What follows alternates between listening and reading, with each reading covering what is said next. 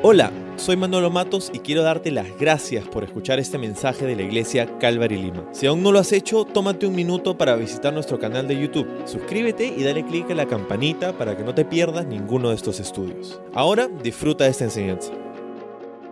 Bueno, en nuestro paso por el Evangelio de Lucas hemos llegado al capítulo 13, en donde Jesús se encuentra cada vez más cerca a Jerusalén. Está en un viaje que pasa Jesús desde la región de Galilea, en el norte del país, hacia Jerusalén, donde en última instancia va a ser crucificado. En este momento se encuentra en ese viaje, un viaje que dura aproximadamente en, la narrativa de los evangelios unos cinco o seis meses, lo que quiere decir que no falta mucho para que Jesús sea crucificado. En ese periodo en el que nos encontramos, Jesús, en un día de reposo, se encuentra en la sinagoga dice el inicio del pasaje que hemos leído. Jesús se encuentra en la sinagoga. Y lo que eso era, básicamente, era la costumbre de todos los judíos cada día de reposo, o también conocido el día de reposo como Shabbat. El Shabbat, el día de reposo, era este día que Dios había puesto eh, en la ley de Moisés aquellas instrucciones para que en este día no trabajen que trabajen seis días en la semana, pero que un día por lo menos en la semana pudieran descansar y el propósito del día de reposo es que ellos pudieran no solamente descansar, sino también aprovechar para poder meditar en la palabra de Dios, para acercarse al Señor, para disfrutar con sus familias. Ah, ciertamente algo súper saludable. Y mientras más estudiamos los ritmos y los procesos de eh, cómo funciona el cuerpo humano y la mente humana y, la salud mental, ah, nos damos cuenta lo valioso y lo importante y lo sabio en el Señor poner una estipulación como esta en la ley, para darle al hombre descanso y para que pueda éste acercarse al Señor y como que realinear su semana o la semana siguiente para poder eh, estar enfocado. ¿no? Es súper, o sea, hay muchas razones por las que esto es saludable. entonces, ese era el día de reposo. Sin embargo, eh, los judíos, a través de las tradiciones y las costumbres que ellos habían eh, construido a través de los años, habían dicho y habían estipulado con mucho detalle lo que tú podías y no podías hacer un día de reposo, que constituía trabajar, eso es lo que Dios no había dicho en la ley. Dios no, había dicho exactamente tú tienes que hacer esto, no tienes que hacer lo otro. Había ciertas cosas que Dios había estipulado, pero eran cosas muy genéricas. Y eso parece que no fue suficiente para la sociedad rabínica de aquellos días. Así que comenzaron a pensar, bueno, ¿qué significa trabajar y qué es lo que podemos y no podemos hacer?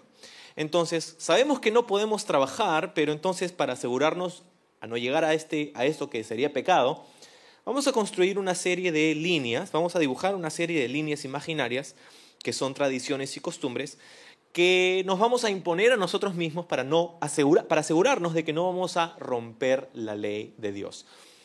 Entendemos cómo esto puede ser quizá no desarrollable, o sea, que ya, ok, no quieres romper la ley, entonces vamos a poner estas cosas que te van a ayudar a tener un panorama un poco más claro. El problema es que ellos habían elevado sus leyes y sus tradiciones, las que ellos se habían inventado, al nivel de la palabra de Dios. Entonces, romper una de sus tradiciones era equivalente a romper la palabra de Dios. Y Jesús tenía un problema con esto. Jesús tenía un problema con esto porque sus tradiciones no eran la palabra de Dios. De hecho, Jesús nunca rompió la palabra de Dios, nunca rompió la ley de Moisés, pero frecuentemente rompía con las tradiciones de los judíos, porque no era lo mismo. Entonces, te puedes imaginar cómo ellos estaban como muy molestos con Jesús, porque él estaba yendo en contra de sus tradiciones, no puede ser, ¿no? Entonces esto es lo que pasaba. Y en este día de reposo Jesús se encontraba ahí en la sinagoga y a mí me parece una lección importante tomar un minuto para observar que no importa lo que Jesús estaba haciendo, él encontraba un momento para poder ir a la sinagoga, que en nuestros días sería ir a la iglesia, ¿no? Y me parece un ejemplo muy valioso el que, o sea, si, para Jesús era importante ir a la sinagoga, algo que de hecho era un hábito para él, cuando vemos en la narrativa general de los evangelios, ah, para nosotros debería serlo también. ¿no? Y qué importante es hacer un hábito en nuestra vida de poder buscar no solamente al Señor de manera individual, sino de experimentar el aspecto comunitario de nuestra fe. Porque no hemos sido llamados como individuos, hemos sido llamados a ser parte de un cuerpo. Y mientras que nuestra relación con el Señor es primordialmente individual, hay un aspecto comunitario de nuestra fe, del que nosotros, si somos honestos y nos acordamos, si hacemos un poquito de memoria, los últimos dos años hemos experimentado lo valiosísimo que verdaderamente es congregarnos físicamente. ¿no? Al no haberlo podido hacer por más de año y medio, ah, hemos, eh, finalmente nos hemos dado cuenta, ah, sí, esto es algo que me ayuda, esto es algo que me bendice, esto es algo que es, es bueno. ¿no? Es bueno para mí tener este espacio porque al, haber, al, no haberlo obtenido, por, como les digo, más de año y medio, hemos dado, nos hemos encontrado con los efectos de ese aislamiento, ¿no? del aislamiento de la comunidad de fe a la que somos parte. Entonces Jesús estaba ahí. Y no solamente Jesús estaba ahí, sino que esta mujer estaba ahí. Entonces mira, dice en el verso 11 que había una mujer que estaba lisiada a causa de un espíritu maligno y que había estado encorvada por 18 años y no podía ponerse derecha. Entonces esta mujer tenía una condición muy difícil. No me puedo imaginar, honestamente, 18 años de sufrir bajo esta condición, de no poder caminar erguida, de tener su espalda, su columna vertebral, no sé, deformada. Quizá algunos médicos han observado este pasaje y han sugerido cuáles pudieron haber sido las condiciones que tenía esta mujer. Ah, uno en particular sugiere que esta mujer tenía una condición conocida con un nombre que solo te voy a decir una vez porque no sé cómo pronunciarlo. Espondilitis anquilosante. Puedes googlearlo y vas a saber qué cosa es. Pero en esencia es cuando es un tipo de artritis a tu columna vertebral, donde varias de tus vértebras se sueldan, ¿no? se forma un tejido óseo y eso limita drásticamente la movilidad que tiene tu columna. Entonces es posible que esa era la condición en la que se encontraba esta mujer por 18 años.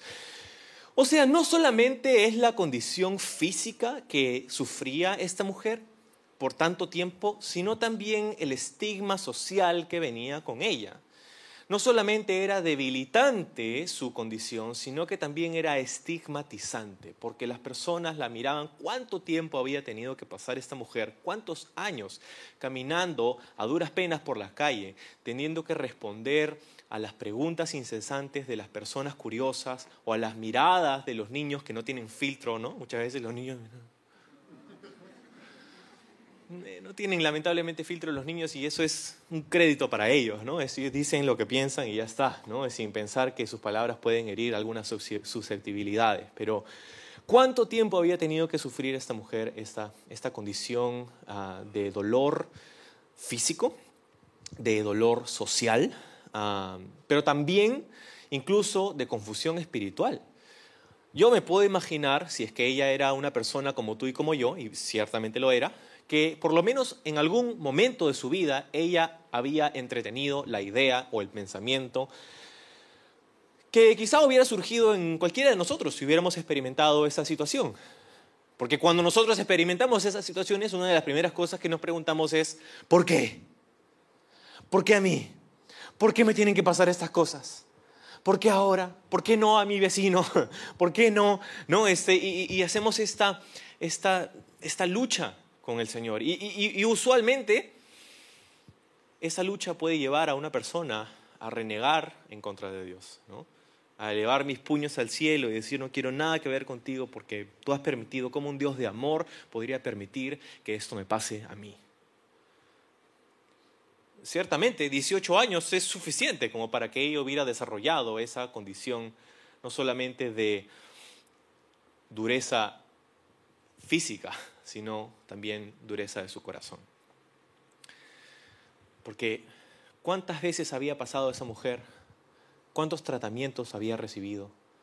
¿Cuántas veces le hubiera venido alguien con esperanza, falsa esperanza para ella? Si tú haces esto, si haces el otro, si vienes aquí, si vas allá, si oras conmigo, si no, ¿cuántas desilusiones a través de 18 años ha pasado esta mujer. Entonces, nuevamente, cuando nos ponemos en sus zapatos, es inimaginable la carga que esta mujer tenía.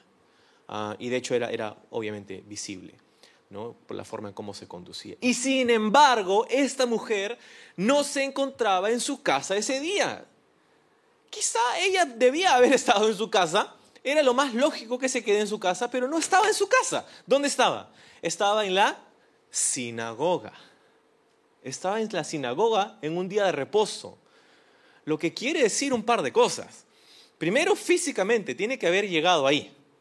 Y en esos días no es que agarrabas su teléfono y chapabas un Uber y venía a la puerta de tu casa y te dejaba en la puerta del lugar. No, no, tenías que caminar, no había transporte público, no, era incómodo, era difícil, pero ahí estaba.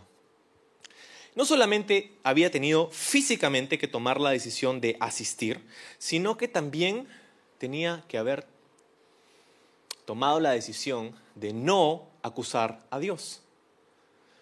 Porque en el día de reposo había muchas cosas que ella sí podía hacer.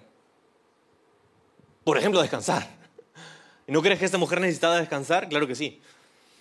Pero esta mujer había decidido, no, ¿sabes qué? Yo voy a ir a la casa de Dios yo voy a ir a la casa de Dios. A pesar de que es difícil, a pesar de que es incómodo, a pesar de que no me siento bien, a pesar de que no tengo todas las respuestas, a pesar de que me siento confundida, a pesar de que no entiendo todo acerca de Dios, a pesar de que no sé cuánto tiempo más voy a tener que sufrir esta condición, a pesar de que los líderes religiosos dicen algunas cosas acerca de mí que no son verdad. A pesar de todo eso, Señor, aquí estoy. Y eso me parece increíble me parece un ejemplo muy grande para cada uno de nosotros, porque en la sociedad en la que vivimos, ah, ir a la iglesia es ah, una, una, comodidad, ¿no? Es una cuestión de, bueno, ya, y, muchos cada vez más tienen esa mentalidad de que voy a una iglesia no porque yo debo contribuir algo a la iglesia, sino que voy a la iglesia porque, por lo que la iglesia me ofrece a mí. Y cuando la iglesia no me ofrece a mí lo que yo quiero, entonces es hora de buscar otra iglesia. Y así hay muchos saltimbanquis cristianos, ¿no? Que van de un lugar a otro saltando ahí, haciendo shopping de iglesias, ¿no? Este, y yo entiendo que hay etapas y hay momentos, hay circunstancias en donde esto es necesario, pero como una mentalidad, muchas veces como cultura, estamos cada vez más adoptando un sentido de consumismo con las cosas del Señor, ¿no? vamos a una tienda y escogemos, bueno, esto me gusta, esto no me gusta, esto me queda bien, esto no me queda bien. Pero eso no es como nosotros debemos pensar acerca de la casa del Señor.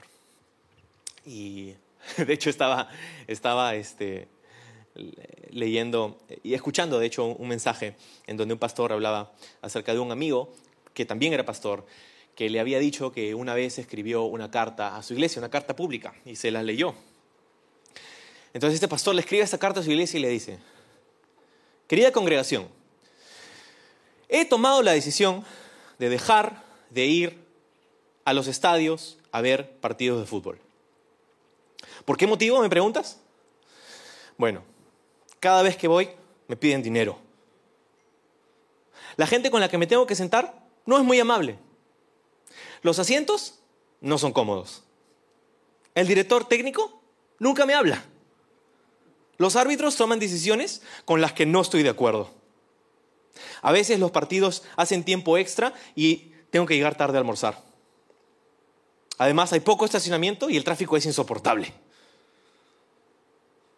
Además, durante el medio tiempo tocan canciones que no conozco. Es más, mis padres me llevaron muy seguido a ver partidos cuando era niño. Yo no quiero forzar a mis hijos a ir. Yo quiero que ellos crezcan y elijan el deporte que más les guste. Atentamente su pastor.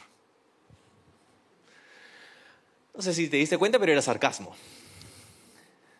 Y es curioso, ¿no? Porque nosotros jamás haríamos eso con el deporte. Jamás.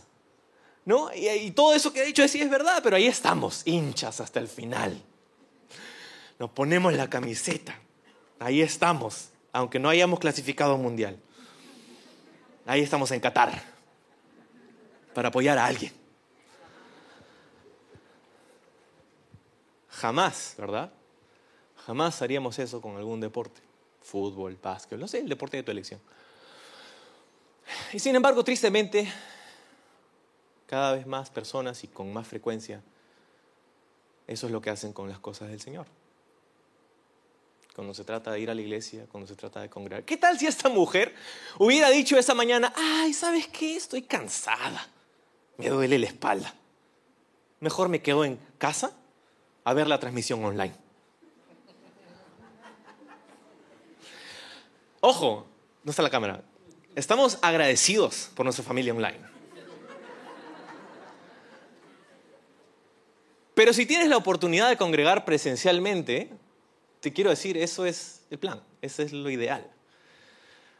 Con mucho gusto hacemos transmisiones online, pero si tú decides por tu comodidad en vez de invertir tu tiempo en el Señor, en última instancia los dividendos no son muy favorables. Entonces, ¿por qué lo digo? Porque o sea, que nuevamente, ¿no? ¿Qué tal si esta mujer hubiera dicho eso? Mejor me quedo en casa y no pasa nada. Se hubiera perdido el milagro más grande de toda su vida. Porque ese día no solamente fue ella a la sinagoga, sino que también fue Jesús. Y tú no sabes cuándo es el día en el que Jesús decida visitarte de una manera especial. Qué importante es congregarnos, qué importante es buscar juntos al Señor, qué importante es invertir nuestro tiempo y hacer una prioridad de buscar al Señor y su reino juntos. Qué importante lo es. Entonces, ahí estaba Jesús y, mira lo que, lo que sucede. Jesús dice en el verso 11, o 12 mejor dicho, cuando Jesús la vio, la llamó y le dijo, apreciada mujer, estás sanada de tu enfermedad. Luego la tocó y al instante ella pudo enderezarse. ¿Cómo alabó ella a Dios?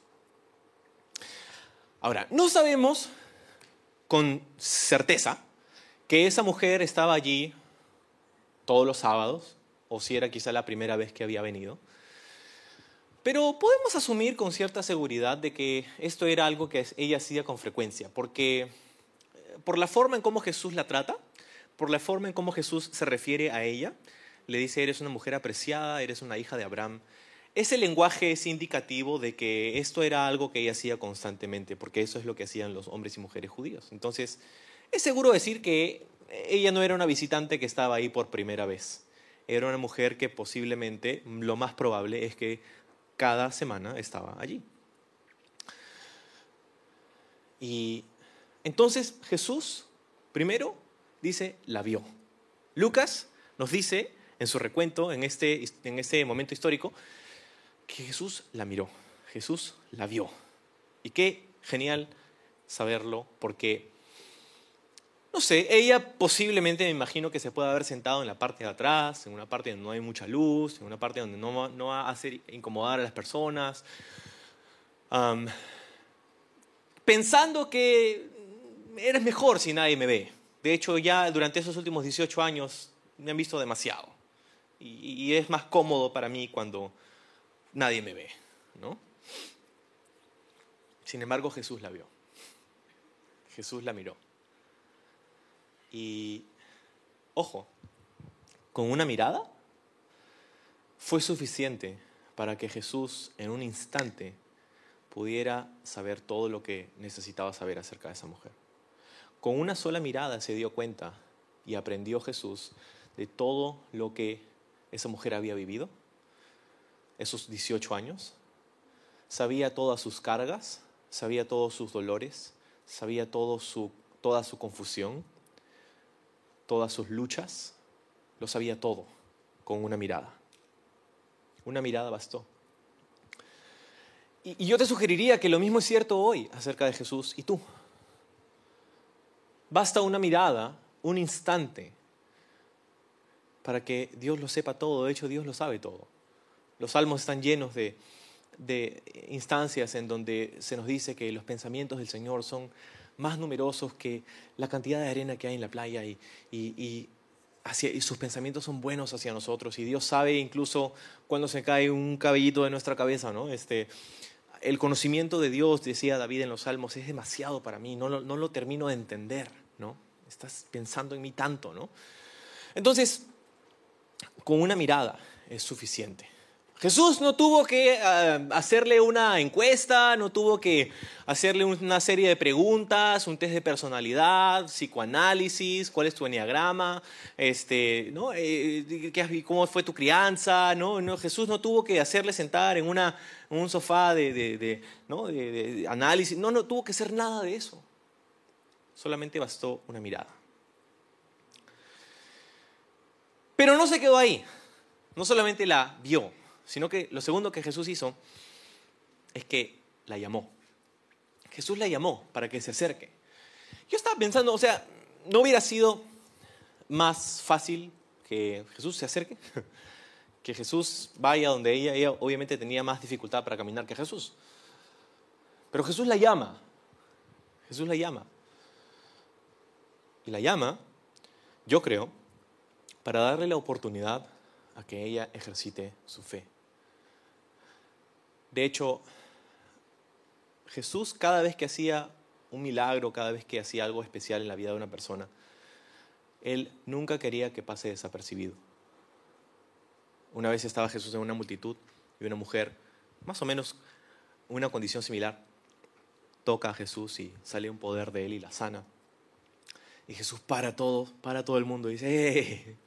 espera un momento, alguien me ha tocado y los discípulos, Jesús, pero estamos en medio de un pogo. O sea, obviamente Jesús, alguien te ha tocado.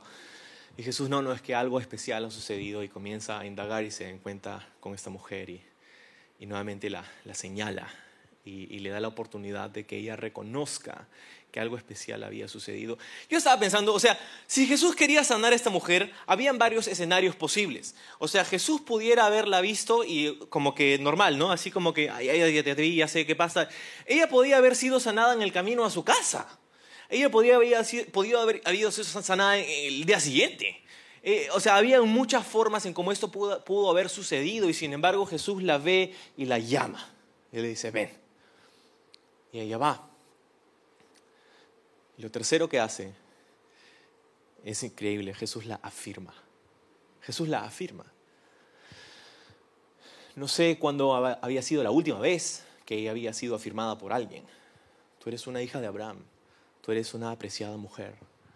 ¿no? Y, qué, qué increíble es ver ese corazón de nuestro Señor. Ese es el Dios al que nosotros servimos. Un Dios que afirma. No, ella vino y lo primero que Jesús le dijo no fue, tú eres una lisiada, ¿no? Como en la telenovela. No le dijo eso. Y, o sea, es claro, es broma, pero, pero es, es verdad. O sea, Jesús, cuando la identifica, Jesús no la identifica por su condición actual, sino que la identifica por su posición real. Esta es tu posición, este es quien eres. Esta es tu identidad. Tu condición actual no es tu identidad. Y eso es algo que nuestra cultura y nuestros jóvenes necesitan escuchar. Ese es un mensaje que la sociedad del día de hoy necesita conocer. Tu condición actual no es tu identidad. Eso es algo con lo que luchas, eso es algo que tú tienes, pero eso no es quien tú eres. Yo te digo quién tú eres. Tú eres un hijo de Dios. Tú eres una hija de Dios. Tú eres una hija de Abraham, le dice a esta mujer. Jesús la identifica no por su condición actual, sino por su posición real. Y desde ya esto estaba haciendo cosas en su alma, porque no sé nuevamente cuándo fue la última vez que esta mujer recibió palabras tan afirmantes como estas. Pero no se quedó ahí, sino que lo cuarto que hizo es que Jesús la tocó. Jesús la tocó. Y al tocarla, declaró que ella era sanada.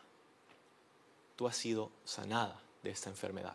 Ahora, antes de hablar del toque de Jesús, solamente un comentario final sobre la condición de esta mujer. Lucas nos hace el hincapié de que la condición física de esta mujer estaba vinculada a una influencia espiritual, satánica. De hecho, eh, se repite dos veces, donde nos dice que, esta mujer había sido eh, como influenciada, o sea que Satanás había, como le había dado esta prueba, ¿no? Porque Jesús le dice que ella sería desatada de esta, de esta condición, ¿no? Entonces, hay, una, hay un nivel, hay un estrato espiritual detrás de esta condición física que ella tenía. Y cuando miramos la Biblia nos damos cuenta que es posible. ¿No? Es posible que hay ciertas condiciones físicas que puedan estar vinculadas a ciertas realidades espirituales. Pero, y eso es evidente en la Biblia, pero no es para decir que siempre es así. No es para decir que cada dolor de cabeza es un espíritu endemoniado, no es que cada gripe tengo que reprender a Satanás, no, este, no, es, es, un salto muy grande. ¿no? Este, de hecho, la gran mayoría de condiciones, de enfermedades que tenemos el día de hoy no son producto de un ataque satánico, son el producto de vivir en un mundo caído y dominado por el pecado. De hecho, Dios creó al mundo y al ser humano para que no experimentara la enfermedad o la muerte. Pero una vez que entra el pecado en el mundo, entonces el mundo entero, la creación entera, y eso nos dice Pablo en el libro de Romanos también, fue sometida a esta condición de caída y hasta que sea redimida por Jesús, la creación gime este, este momento de redención. Nos dice Pablo nuevamente en el libro de Romanos. Entonces, la gran mayoría de nuestras dolencias son producto de vivir en un mundo caído, un mundo dominado por el pecado. Entonces, necesitamos, y gracias a Dios que tenemos la capacidad de recibir tratamiento y recibir medicamentos, y hay, hay varias formas de tratar con nuestras dolencias. Pero en este caso, en este caso en particular, lo que esta mujer necesitaba no era necesariamente un tratamiento, sino un toque divino. Y eso es exactamente lo que pasó. Esta mujer responde a Jesús, que la mira, la llama, la afirma y finalmente la toca y la declara sana. Tú estás sana. Ahora, en el momento en el que Jesús dice esa palabra, esa mujer estaba sana. Pero ella todavía tenía que tomar la decisión de levantarse. Entonces, algo que previamente y por 18 años le era imposible, en este momento le fue posible. ¿Por qué? Porque Jesús dio la palabra. Jesús, dio la palabra. ¿Y cuánto sabemos esta mañana que cuando Jesús da la palabra, lo imposible se hace posible? Es su voz la que nos da con ella la capacidad de realizarlo. Jesús dijo, hágase la luz. Y se hizo la luz. Jesús le dijo a los océanos, cálmense. Y los océanos se calmaron. La realidad física que experimentamos responde a una realidad más alta, que es la realidad divina. Nuestros cuerpos tienen limitaciones, pero si Jesús da la palabra, no hay limitaciones. Entonces esta mujer había sido tocada y cambiada para siempre por Jesús a partir de este momento, pero nuevamente tenía que tomar la decisión de erguirse, de levantar su torso, de realizar lo que Jesús ya había dicho que era una realidad. ¿Y por qué hago tanto hincapié en esto? Pues porque lo mismo es cierto hoy día, contigo y conmigo. O sea, ¿cómo es que esta mujer se movía? ¿Cómo es que tú y yo nos movemos? ¿No? Ah, sé casi nada de este tema, pero sí sé algunas cosas sobre cómo nos movemos. Es casi intuitivo ahora para nosotros. Eh, nosotros movemos nuestro cuerpo porque nuestro cerebro crea impulsos eléctricos que a través de nuestro sistema nervioso llegan a nuestras extremidades y nuestras extremidades responden a ello. Es una decisión que tomamos en nuestra mente, en nuestro cerebro, y eso manda instrucciones a nuestro cuerpo y nuestro cuerpo sigue las instrucciones. Por eso que la imagen de la iglesia es el cuerpo de Cristo, donde Cristo es la cabeza. La cabeza da las instrucciones, el cuerpo sigue. Por eso Pablo utiliza esta imagen para hablar de la iglesia. Pero de vuelta al cuerpo, eh, de hecho, eh, se han hecho avances en los últimos años, en las últimas décadas, sobre la biomecánica. Y como una persona que ha perdido una extremidad, hoy día hay la capacidad de crear ah, ciertas prótesis eh, bioeléctricas que responden a estos estímulos del cerebro y puedes mover una mano prostética a través de impulsos electromagnéticos de tu cerebro. Es alucinante. ¿Por qué entramos a este agujero? Ah, porque esta mujer tenía que tomar la decisión. Su cerebro tenía que decirle a su espalda algo que era imposible previamente. Tenía que dar esos impulsos electromagnéticos a través de su sistema nervioso para que ella se levante. Eso era imposible, pero esta vez fue posible porque Jesús le dio la palabra. Entonces, tú y yo necesitamos aprender a caminar en aquellas cosas que Jesús nos ha dicho. Con el mandato de Dios tenemos la capacidad de realizarlo. Pero es imposible. Sí, es imposible. Pero si Jesús te ha dicho que lo hagas, Él lo va a hacer posible. Yo creía que era imposible a mis 22 años ser pastor de una congregación de 12 años de vida. Pero si el Señor lo ha dicho, el Señor lo va a hacer. El Señor lo va a hacer. ¿Cuántas cosas hay en tu vida y en la mía en la que pensamos, no, esto es imposible?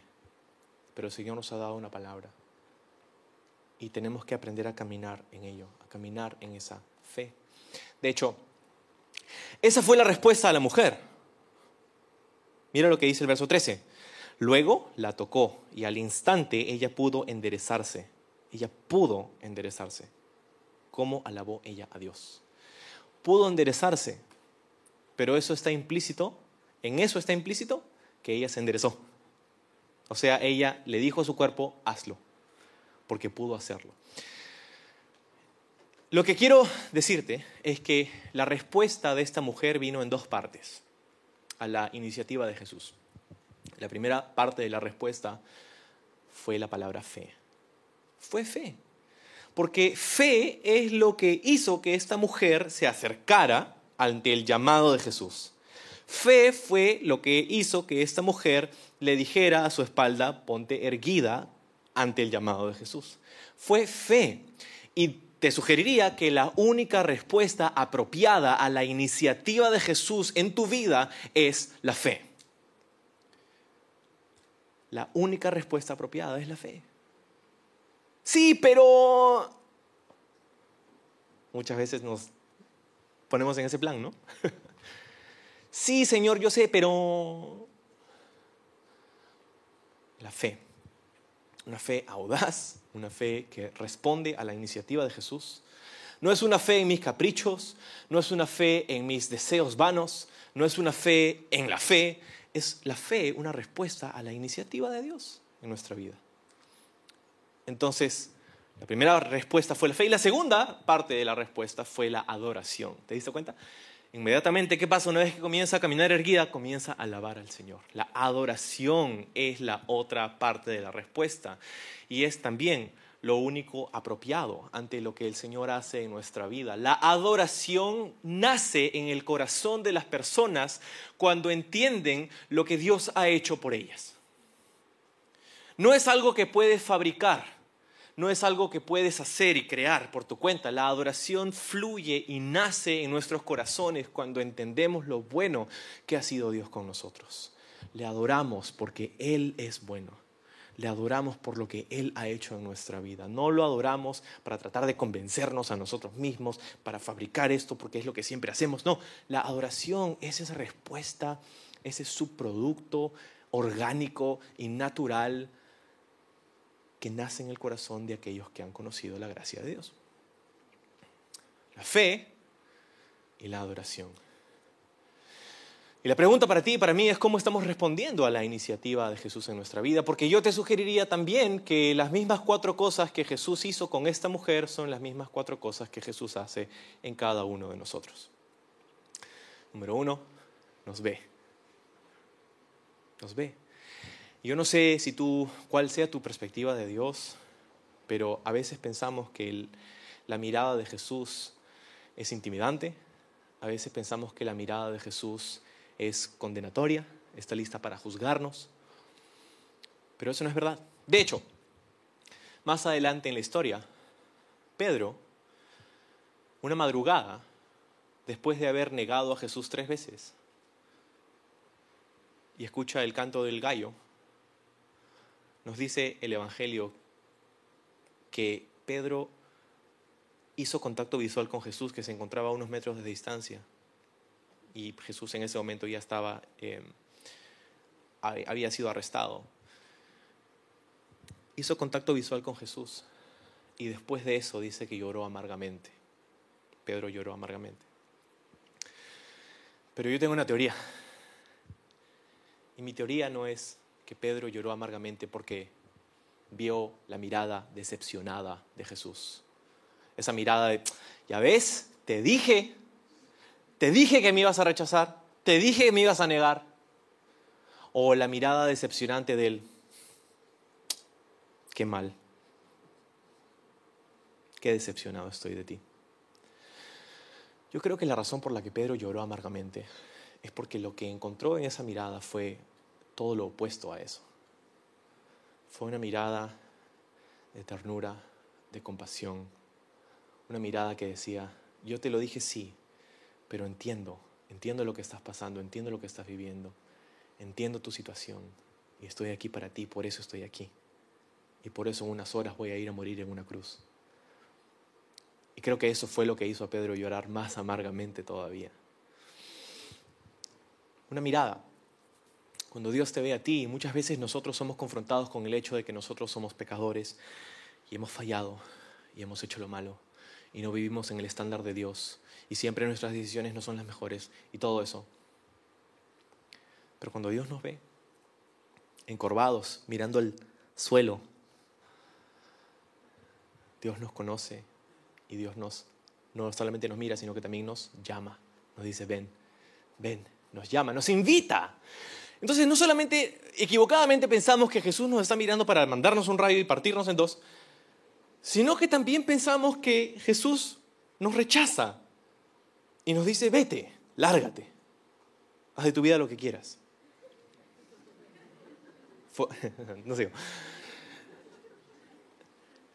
Pero no nos dice eso. No nos dice vete, nos dice ven. Ven. Estás quebrantado, estás doblegado, te sientes oprimido, atacado confundido, humillado, ven, ven, ven. Y esta mujer se acercó. Y ahí está esa respuesta, esa fe. La respuesta. El libro de Santiago en el Nuevo Testamento nos dice que cuando nosotros nos acercamos a Dios, Él se acerca a nosotros. Entonces no importa cuál sea tu condición hoy, Dios te ve y Dios te llama, Él te invita, ven, responde a esa invitación, ven, ven, yo sé, yo sé, solo ven. Lo tercero que Jesús hace es que la afirma. Y Jesús nos afirma a nosotros.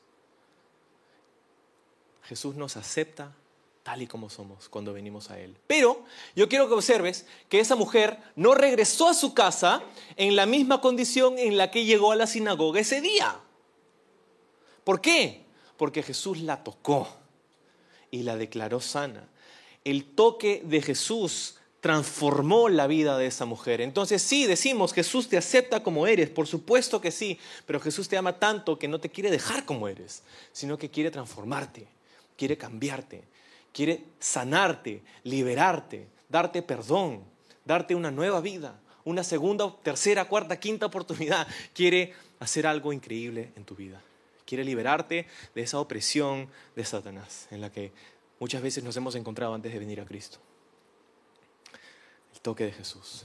Entonces, finalmente Jesús plantea dos ejemplos, dos imágenes, dos parábolas para describir el reino de Dios. Porque la gente se maravillaba y decía, wow, qué chévere. Y te puedes imaginar, pues son personas judías viendo un milagro de alguien que se hacía decir, soy el Mesías judío. Entonces, la sensación mesiánica estaba por los aires, ¿no? Es como, el Mesías ha venido y nos va a liberar y nos va, Roma se va a ir al tacho y todo esto. Entonces, eh, el reino de Dios está aquí.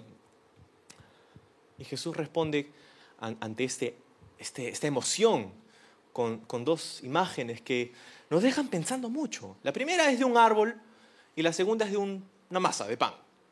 Y yo te digo que las dos tienen el, mismo mensaje.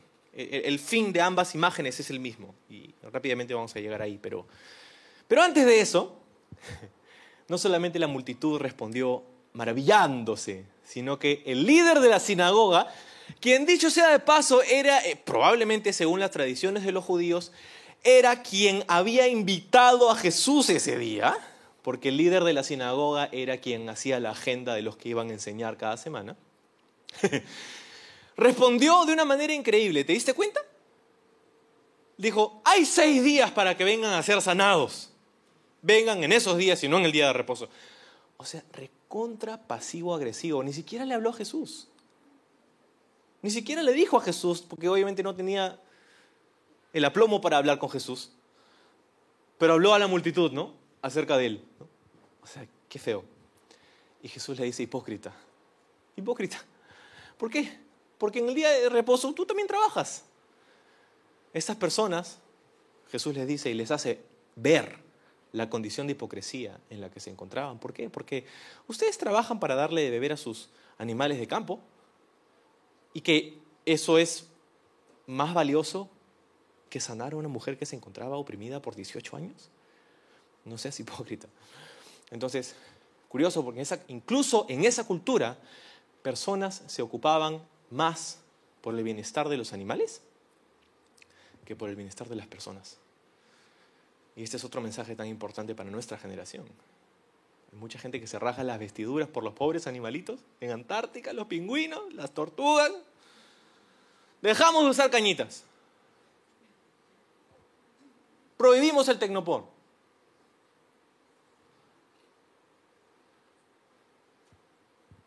Pero ¿quieres tener un aborto? Eh, te lo pagamos.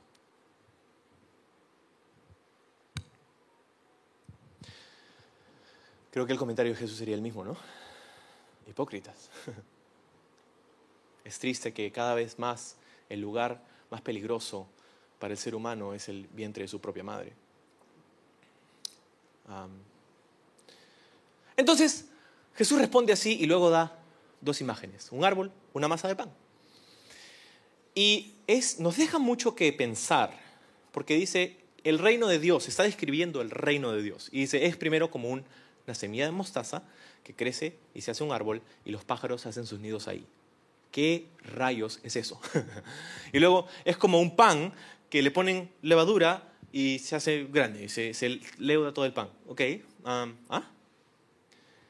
Bueno, Jesús no interpretó esto para nosotros, lo que quiere decir que si vamos a interpretarlo correctamente tenemos que examinar el contexto general de la Biblia. Y el tiempo es corto, entonces solamente quiero decirte lo siguiente. Estas dos imágenes nos hablan del crecimiento insano del cristianismo histórico. Te explico. El árbol es usualmente en Ezequiel 17, en Daniel capítulo 4, un árbol es usado como una imagen que describe el gobierno humano. El gobierno humano. Los pájaros que anidan en esas, en esas ramas, los pájaros son usualmente una imagen de Satanás. De hecho, en la parábola de las semillas, ¿te acuerdas del sembrador? Salió a sembrar, parte de la semilla cayó sobre el camino, junto al camino vinieron esos pájaros y se llevaron la semilla. Cuando Jesús interpretó aquella parábola, dijo, los pájaros son los emisarios de Satanás. Entonces, el reino de Dios, un árbol. Ah, y otro problema es que la mostaza no es un árbol. La mostaza es un arbusto. La mostaza nunca se convierte en árbol. Entonces, dos cosas. O Jesús se equivocó, o estaba siendo intencional para comunicarnos algo que es un poco más profundo. Entonces, la levadura, por otro lado, siempre es una imagen del pecado. ¿Qué tiene que ver el pecado con la levadura del reino de Dios? está hablando de este, yo creo, está hablando históricamente, proféticamente para esos días, históricamente para nuestros días, sobre el crecimiento y la corrupción que traería la religión cristiana en los siglos por venir. Ya sé que no queda mucho tiempo, pero eso es importante. Históricamente, la iglesia por los primeros dos siglos de su existencia fue, creció increíblemente. De 120 que eran el día de Pentecostés, en el libro de los Hechos, pasaron a ser 5.000 un par de días después. Y de esos 5.000 se fueron a diferentes partes del mundo y comenzaron a predicar y se comenzaron a hacer iglesias por todas partes del mundo. En un par de décadas, el cristianismo estaba esparcido por todo el imperio romano. Pero fue perseguido porque los romanos no sabían qué hacer con los cristianos. ¿Quiénes son? ¿Son judíos? ¿No lo son? Hay judíos, ya no, ya ahora hay gentiles. Eh, y, y comenzaron a perseguirlos porque, por varias razones. Ser cristiano antes del siglo IV era tener una sentencia de muerte prácticamente sobre tu cabeza. Y no fue algo sistemático todo el tiempo, durante todo ese momento, pero hubieron varias olas de persecución. ¿Quiénes han leído el libro los mártires de Fox? Los que han estado en mi clase este semestre de Historia de la Iglesia. Uh, ya. Este, el libro los mártires de Fox nos cuenta con detalle las interminables uh, martirizaciones ¿no? que, que han habido a través de la historia en esos primeros años de persecución. Pero algo cambió la historia para siempre en el inicio del siglo IV, alrededor del año 312 al 325 más o menos. Vino este hombre que se llamaba Constantino, él fue el nuevo emperador de Roma en esos días, y él tuvo una experiencia con Jesús. Es difícil decir que se convirtió, uh, pero ciertamente tuvo una experiencia de, de conversión. Él profesó fe en Jesús, profesó ser discípulo, seguidor de Jesús. ¿Por qué esto es importante? Porque nunca antes en la historia la figura con más autoridad y poder en el mundo se había declarado como un seguidor de Jesús.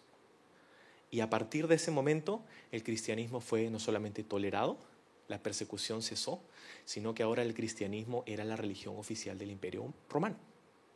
Lo que quiere decir que ahora ser cristiano no era tener que huir por tu pellejo, sálvese, sálvese quien pueda.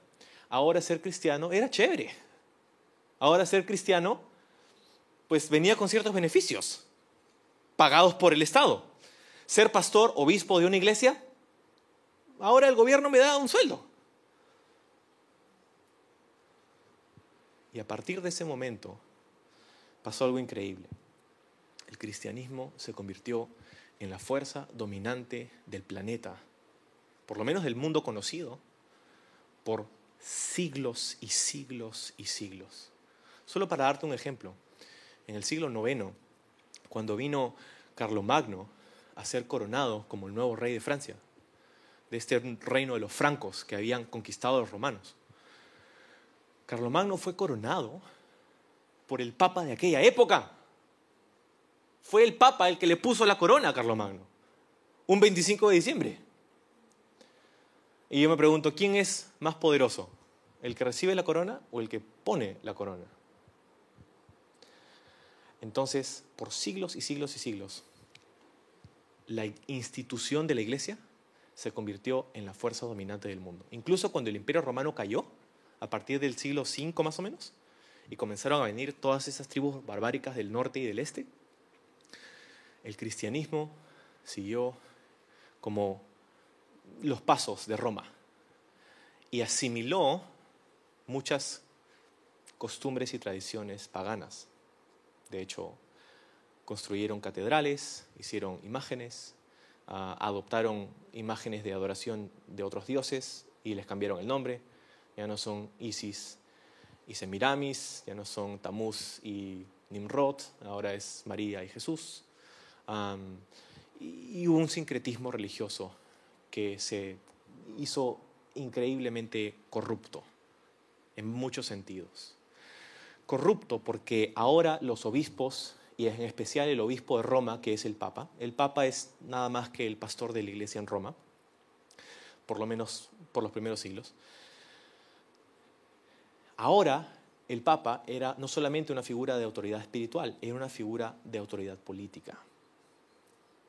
Y con eso vino corrupción, enorme, enorme. Y, me entristece tener que decirte que por muchos siglos la iglesia fue no solamente una fuerza dominante en el mundo, sino que fue una fuerza de corrupción en el mundo. Y muchas cosas horribles se han hecho en el mundo en el nombre de Jesús. Gracias a Dios por la reforma protestante del siglo XVI. Gracias a Dios por Martín Lutero, Ulrico Zwinglio, Juan Calvino, el conde de Zinzendorf y muchas otras personas que dijeron, ok, ok, ok, lo que estamos viendo en la institución de la iglesia no es lo mismo que lo que vemos en la Biblia. Y la gente, de hecho, no tiene acceso a la Biblia, así que vamos a traducir la Biblia para que la gente pueda leer la Biblia. Porque en aquel entonces, en aquel entonces la Biblia solamente estaba en latín. Y la gente no hablaba latín. Entonces tradujeron la Biblia y trajeron la Biblia a la gente. Y la gente pudo darse cuenta de que la palabra de Dios era acrisolada, como dice el Salmo. En la palabra de Dios se encuentra lo verdadero. Y lo que estoy viendo en la institución de la iglesia no es lo que veo en la palabra de Dios. Eso trajo una chispa increíble, la reforma protestante, lo que nosotros somos herencia, legado. ¿no? Pero, al final, la reforma protestante se convirtió en una serie de copias a menor escala de el matrimonio entre la iglesia y el Estado de la iglesia católica romana. Y siguieron, siguieron habiendo problemas en el mundo con respecto a la institución de la iglesia. Pero, en el siglo XIX, y esto ya es para terminar, porque no es una clase de historia esto, pero yo tengo el micrófono y tú estás sentado, así que lo siento. Ah, entonces, ah, no, no, de verdad ya vamos a terminar. en el siglo XX, al inicio del siglo XX, el mundo miraba con anhelo a la fe en el hombre racional. Era un mundo que había salido de la, de la ilustración, un mundo que había experimentado la industrialización, la revolución industrial, que decía, nosotros no necesitamos a Dios para solucionar los problemas del mundo. Sin embargo, 50 años después, como nunca antes en la historia de la humanidad, se desataron en el mundo dos guerras mundiales, dejando pérdidas sobre encima de los 100 millones de personas, decimando poblaciones enteras. Y la fe en el hombre ilustrado en el siglo XX murió. Y nos dimos cuenta, verdad, no, no podemos, no podemos sin Dios. Hubo en el siglo XX, antes de todas estas guerras, un periodo en la historia del que nadie habla. Se conoce como el avivamiento galés en la ciudad de Gales, en el, país de Gales. Una persona, y lo puedes googlear, se llama Evan Roberts. En 1904 empezó un movimiento alucinante de avivamiento en Europa. Empezó en Gales, pero se extendió por todo el mundo. Miles y miles y miles, cientos de miles de personas en todo el mundo comenzaron a llenar las iglesias, a tener reuniones de oración, a tener vigilias que duraban 24 horas, 48 horas, personas que no se iban de la iglesia y pasaban ahí días enteros. Y nos quejamos porque ya pasamos 10 minutos. Entonces, avivamiento. Vinieron las guerras mundiales y después de la Segunda Guerra Mundial vino una generación, los baby boomers. Una generación que dijo, estamos hartos de la guerra, estamos hartos de la muerte, estamos hartos de la reprensión, estamos hartos del sistema una generación de jóvenes que se apartó de su fe cristiana y se refugió en el sexo, las drogas y el alcohol. Los famosos hippies. Los hippies en Estados Unidos fueron rechazados por la mayoría de iglesias contemporáneas porque no cumplían las normas sociales que eran aceptables para ellos. Ellos no encontraron un lugar en la iglesia. ¿Por qué? Y, con esto cierro el, círculo para que, para que me entiendas. Porque la iglesia de ese entonces no hizo lo que Jesús hizo en este pasaje que hemos estudiado esta tarde, sino que hizo lo opuesto. ¿Qué hizo Jesús con esa mujer? Marginada, quebrantada, doblada. Cuatro cosas dijimos. La miró, la llamó, la afirmó y la tocó. La gran mayoría de iglesias en los años 60 y 70 miraron a esa generación de hippies, pero en vez de mirarlos, invitarlos, afirmarlos y tocarlos, los rechazaron, los condenaron, los juzgaron y les cerraron las puertas. Con algunas excepciones. Como el ministerio de un hombre que se llamó Chuck Smith, que fundó una iglesia que tenía el nombre Calvary Chapel.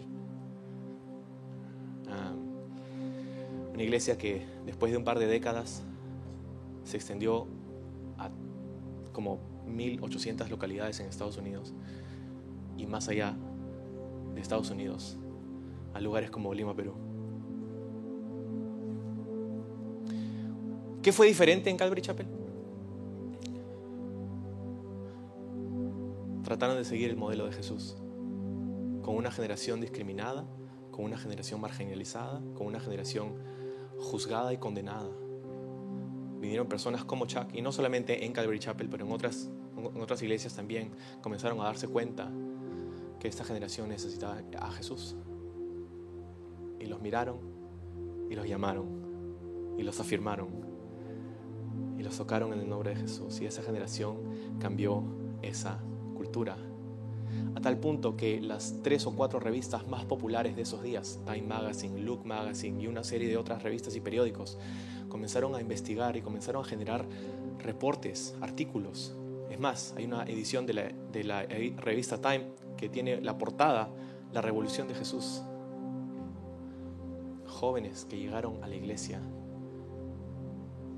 porque personas dijeron, no, no, hay personas como esta mujer en la sinagoga que necesitan ser observadas, necesitan ser afirmadas, necesitan darles un espacio, necesitamos llamarles y tocar sus vidas en el nombre de Jesús en vez de condenarlas y juzgarlas. Y yo te sugiero que eso sigue sucediendo el día de hoy. Hoy día ya no son hippies quizá, pero hay una generación de jóvenes que está desilusionada con la institucionalidad de la iglesia. Hay una generación de jóvenes que está desilusionada con Dios porque lo que les hemos presentado es no es el modelo de Jesús muchas veces. Te dije que hay un subtítulo para este estudio, ¿no? Una receta para el avivamiento. La receta tiene cuatro pasos. Necesitamos aprender a mirar, a llamar, a afirmar y a tocar a esta cultura en el nombre